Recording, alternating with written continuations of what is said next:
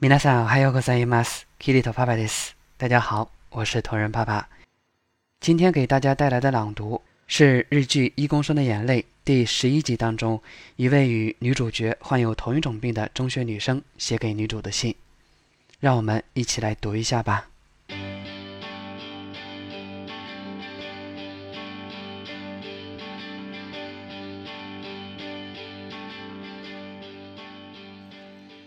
死んじゃいたいと思ってました。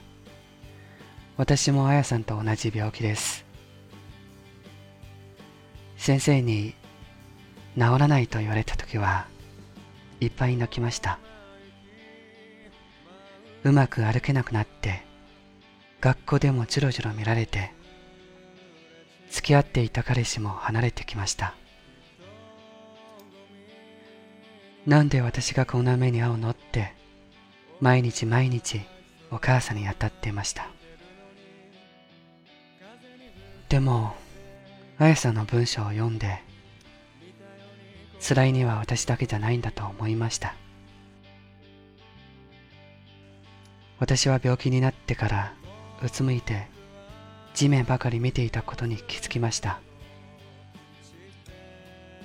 あやさんみたいに強くなりたい。これからは辛くていっぱい泣いてもその分ちゃんと前に進みたい。あやさんのおかげでそう思いました。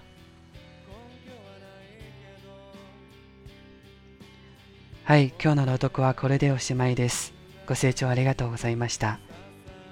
今天的节目就到此结束了。节目文本及翻译可以关注公众号“日语里”，向后台发送“美文朗读”四个字即可获取。如果你想跟我聊一聊或者学习日语，也可以后台发送“好友”与我取得联络。